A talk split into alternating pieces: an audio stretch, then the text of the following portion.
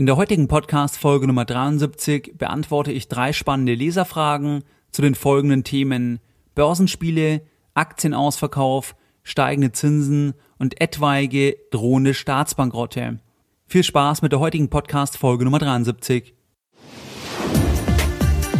Herzlich willkommen bei Geldbildung, der wöchentliche Finanzpodcast zu Themen rund um Börse und Kapitalmarkt.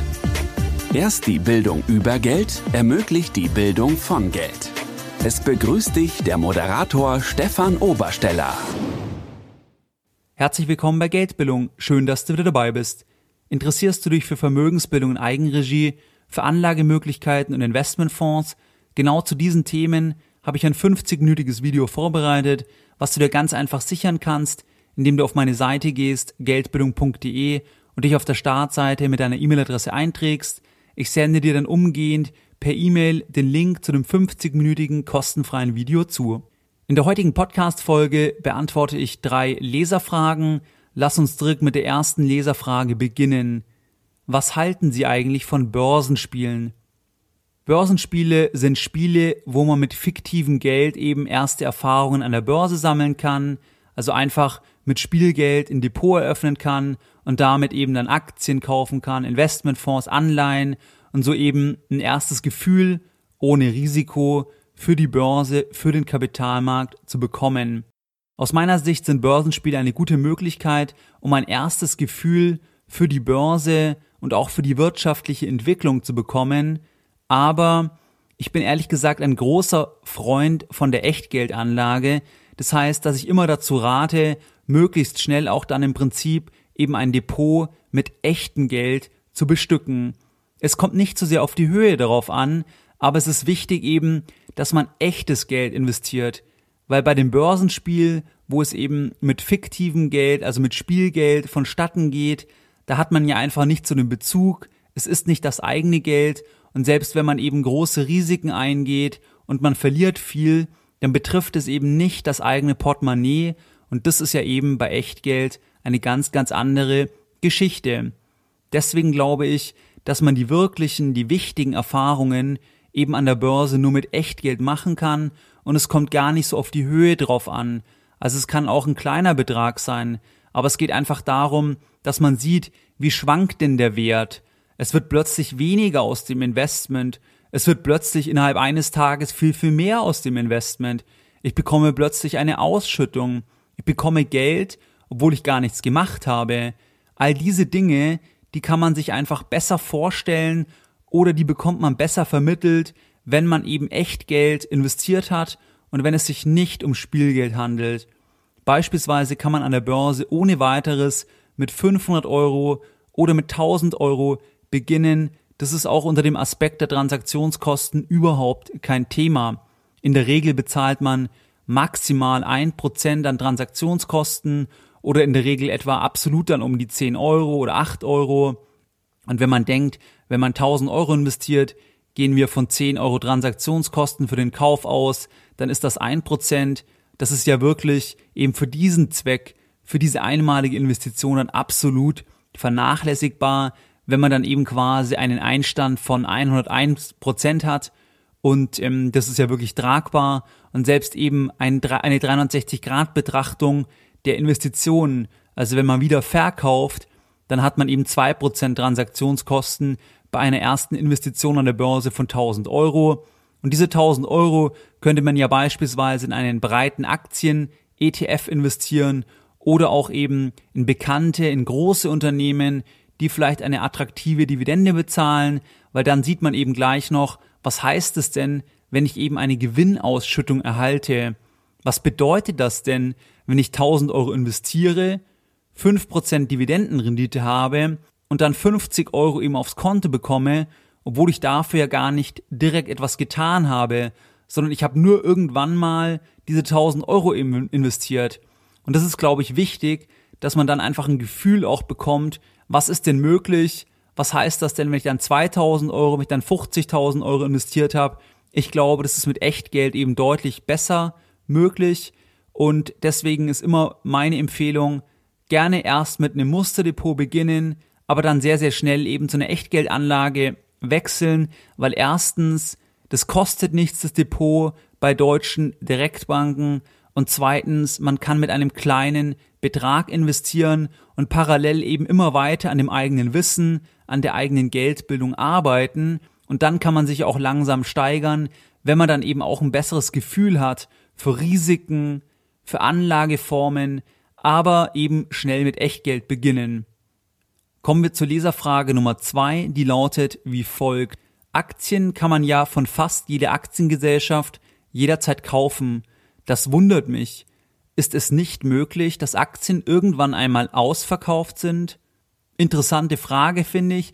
So über einen Ausverkauf bei Aktien ist in diesem Sinne, dass man quasi keine Aktien mehr kaufen kann, habe ich noch nie so drüber nachgedacht, eigentlich von der Richtung her. Aber es ist irgendwie interessant zu sehen, was man eben für Fragen hat, wenn man noch relativ am Anfang eben steht mit der eigenen Geldbildung.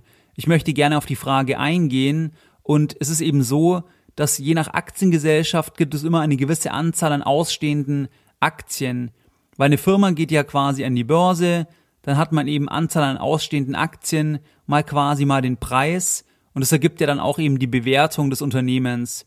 Bei der Deutschen Bank ist es beispielsweise so, dass es insgesamt circa 1,4 Milliarden an ausstehenden Aktien gibt. Und nur ein Teil dieser Aktien, der befindet sich auch wirklich in der freien Handelbarkeit und dabei spricht man von dem sogenannten Free Float. Das heißt, es gibt ja zum Beispiel auch Aktionäre, die eben größere Aktienpakete handeln und die befinden sich dann eben nicht in der Handelbarkeit, also nicht im Free Float, weil die diese Pakete auch gar nicht über die Börse verkaufen könnten und die würden diese auch gar nicht handeln können, weil das quasi so ein großes Paket wäre. Das sucht man dann immer eben separat. Und so ein Beispiel wäre jetzt bei der Deutschen Bank mit BlackRock, die eben knapp 6,6 Prozent der gesamten Gesellschaft halten. Wenn BlackRock jetzt eben den Anteil verkaufen wollen würde, dann würden die eben außerhalb der Börse einen neuen Käufer für dieses Paket suchen weil es eben für die Börse einfach zu viele Anzahl an Aktien wären und ähm, das eigentlich nicht funktioniert, weil sonst würde ein riesen Kursdruck aufkommen.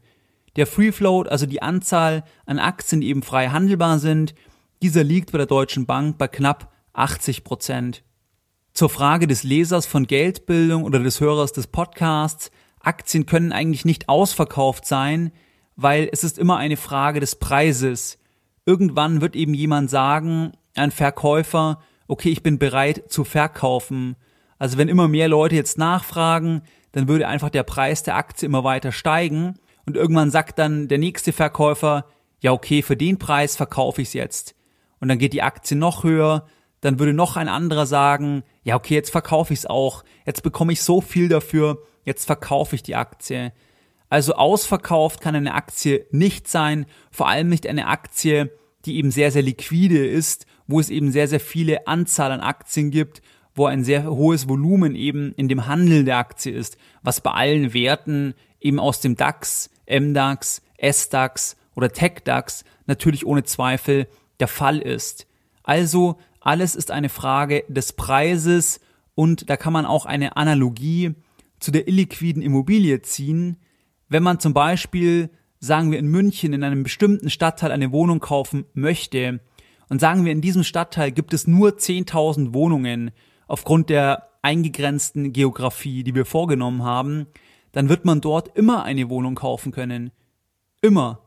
Weil es ist einfach eine Frage des Preises. Ab einem gewissen Grad wird irgendeiner sagen, okay, dann verkaufe ich die Wohnung halt. Obwohl also die Immobilie viel illiquider ist, wird man auch dort immer in der Regel eben kaufen können, wenn man jetzt das Gebiet nicht ganz klein definiert, und wenn man quasi einen unlimitierten Geldbeutel zur Verfügung hätte und das ist eben nur in einem viel liquideren Maße an der Börse genauso. Wenn ich eben bereit bin, 150 Euro pro Aktie der Deutschen Bank zu bezahlen, dann bekomme ich immer eine Aktie. Jetzt mal ganz einfach ausgedrückt. Natürlich muss man aktuell viel, viel weniger dafür bezahlen. Also als Antwort auf die Frage, einen Ausverkauf in dem Sinne, dass man keine Aktien mehr kaufen kann, gibt es bei den großen Aktienwerten nicht. Kommen wir zur Leserfrage Nummer drei, die lautet wie folgt. Was passiert eigentlich, wenn die Zinsen wieder steigen? Melden dann die Staaten reihenweise Bankrott an?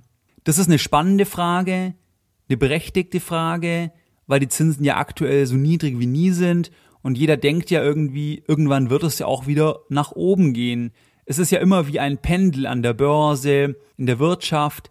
Es geht rauf und es geht runter und in der Regel gibt es dann immer Übertreibungen. Aktuell sind wir halt im Zinsbereich so, dass es eben sehr, sehr tief ist. Das kann natürlich auch noch mal ein Stückchen niedriger werden oder weiter runtergehen, aber klar ist auch, irgendwann schlägt das Pendel wieder in die andere Richtung aus. Staaten finanzieren sich im Grundsatz eben über Steuereinnahmen und wenn die Steuereinnahmen nicht reichen, dann leihen sich Staaten eben noch Geld am Kapitalmarkt an der Börse.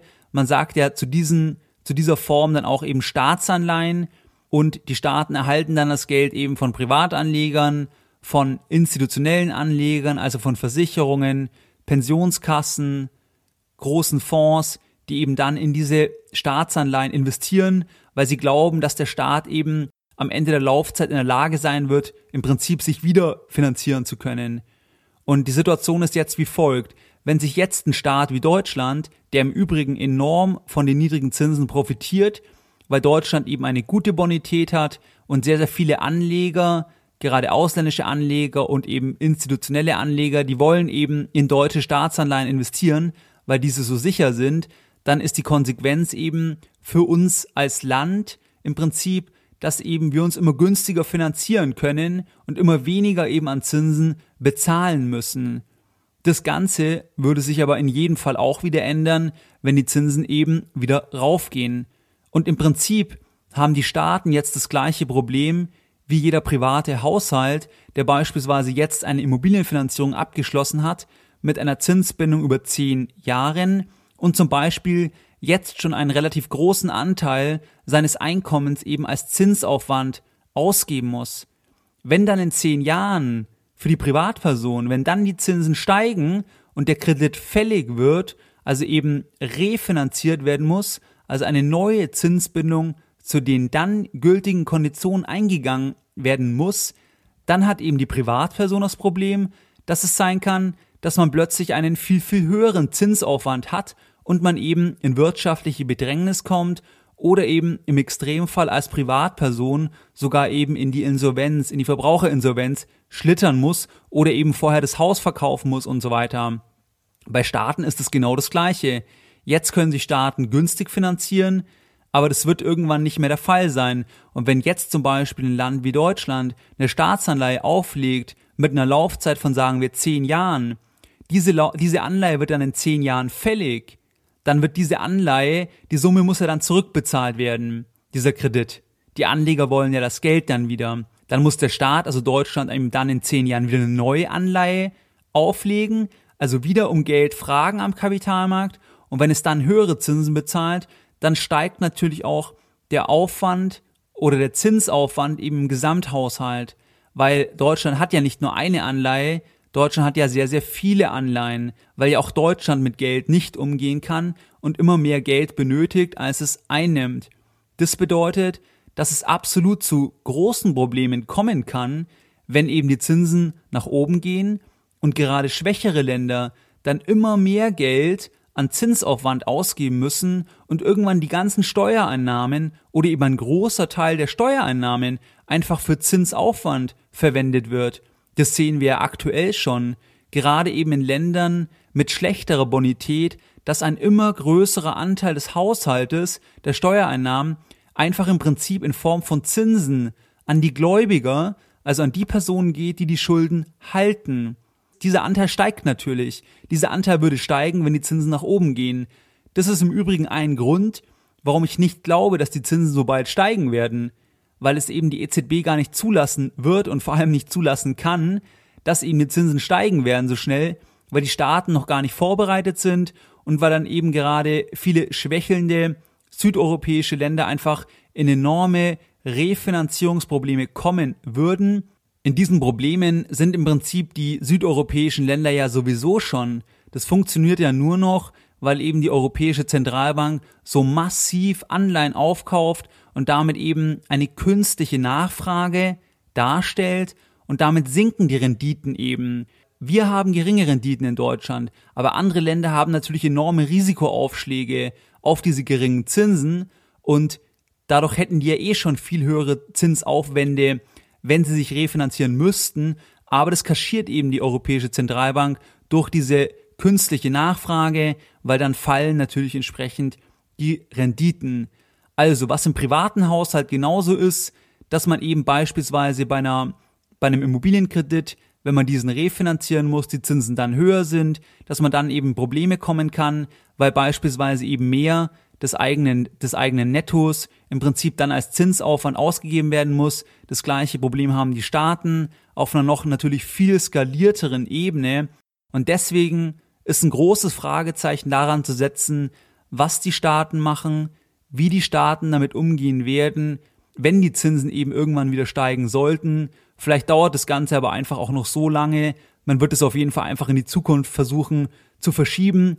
Das Ergebnis ist auf jeden Fall offen und bleibt spannend. Deine Lessons learned in der heutigen Podcast-Folge. Was haben wir jetzt in der heutigen Podcast-Folge Nummer 73 gelernt? Börsenspiele, also der Handel mit Spielgeld an der Börse, ist ein sinnvoller erster Schritt, aber man sollte möglichst schnell auch zu Echtgeld wechseln. Welches Depot ich dir empfehlen kann, das findest du unter geldbildung.de slash Bankempfehlungen. Aktien sind nie ausverkauft, zumindest nicht bei den großen Werten. Es ist eigentlich immer eine Frage des Preises. Wenn die Zinsen in Europa steigen, dann haben die Staaten ein enormes Refinanzierungsproblem, weil der Zinsaufwand dann einfach deutlich höher ausfallen wird. Aktuell profitieren Länder wie Deutschland eben von den niedrigen Zinsen und andere südeuropäische Länder können nur bedingt profitieren. Die profitieren vor allem eben durch die Intervention und die künstliche Nachfrage der Europäischen Zentralbank. Was passieren wird mit den Staaten, wenn die Zinsen steigen, weiß niemand genau. In jedem Fall wird es nicht einfach, Ergebnis offen. Wie in jeder Podcast-Folge möchte ich auch die heutige Folge wieder mit einem Zitat beenden und heute ein Zitat von Voltaire.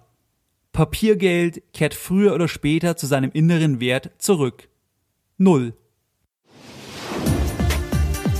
Mehr Informationen zu Themen rund um Börse und Kapitalmarkt findest du unter www.geldbildung.de. Und immer daran denken, Bildung hat die beste Rendite.